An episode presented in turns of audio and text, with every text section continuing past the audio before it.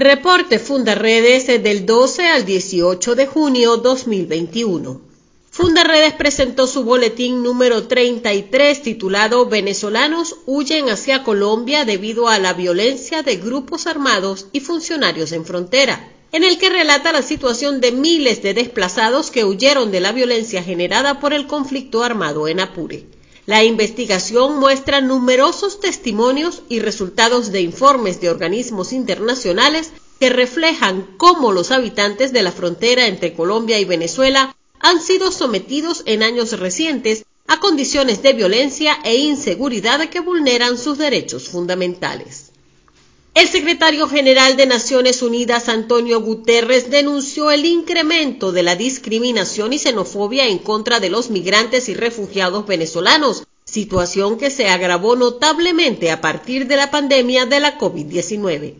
Además, advirtió que el cierre de fronteras forzó a muchos venezolanos a viajar en condiciones extremas, por lo que resaltó la importancia de incluir a los migrantes y refugiados venezolanos en los planes nacionales de vacunación contra el coronavirus para poder lograr la inmunidad en los países de acogida.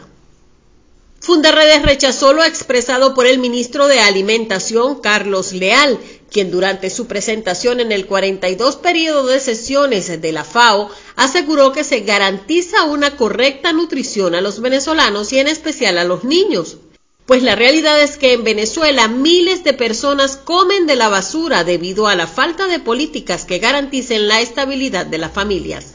Investigaciones desarrolladas por Caritas Venezuela muestran que al menos 29% de los niños en el país presentan desnutrición crónica. En los últimos años en Venezuela han aumentado los comedores populares y otras iniciativas de asistencia humanitaria por parte de la sociedad civil organizada ante la imposibilidad de las familias de garantizar alimentos a los niños y la ausencia de planes del Estado.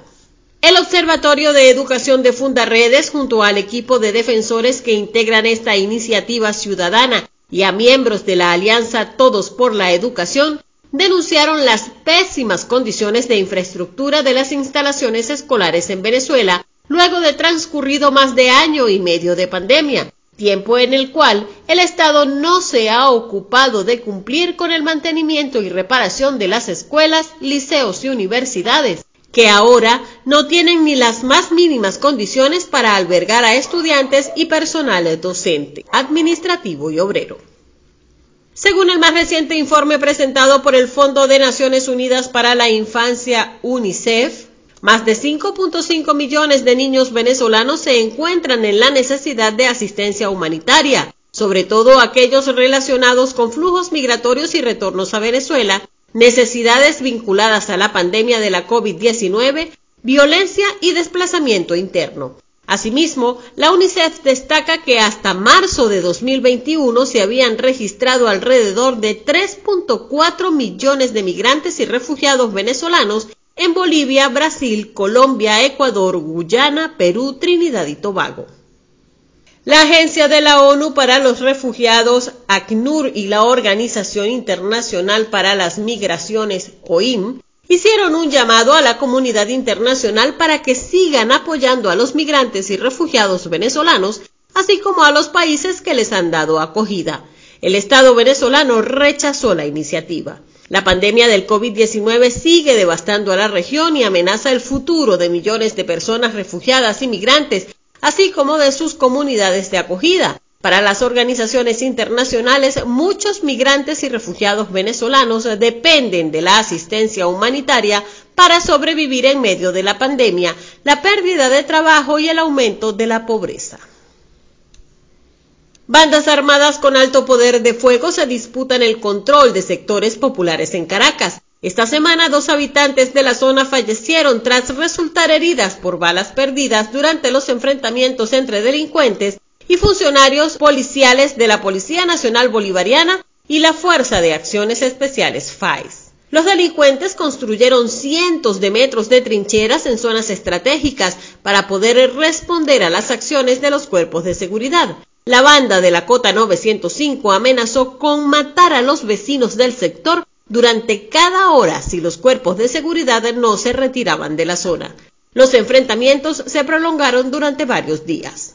En Táchira, el asesinato en menos de un mes de tres hombres quienes fueron hallados amordazados, atados de pies y manos en la zona norte del Táchira, corresponde a una práctica comúnmente utilizada por grupos armados irregulares que además mantienen una histórica presencia en la zona. Dos de las víctimas fueron quemadas.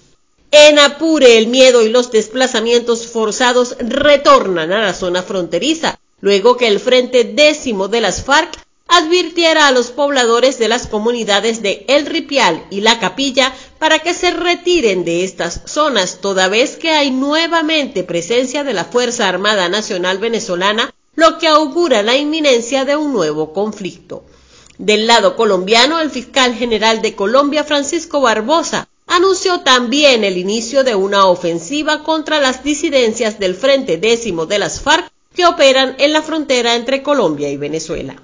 En Amazonas, las comunidades indígenas se encuentran desprotegidas debido a que no existe un plan de vacunación contra la COVID-19 para inmunizar las distintas etnias que hacen vida en esta región que permanece desamparada de todo servicio de atención médica. Los pueblos originarios sufren a diario debido a las precarias condiciones a causa de la desnutrición que se presenta en los hogares, así como también la presencia de irregulares que ocupan el territorio y además deben sufrir la vulneración de su derecho fundamental a la salud. Comparte. Ayudemos a vencer la censura en Venezuela. Consulta esta y otras informaciones en nuestro portal www.fundaredes.org.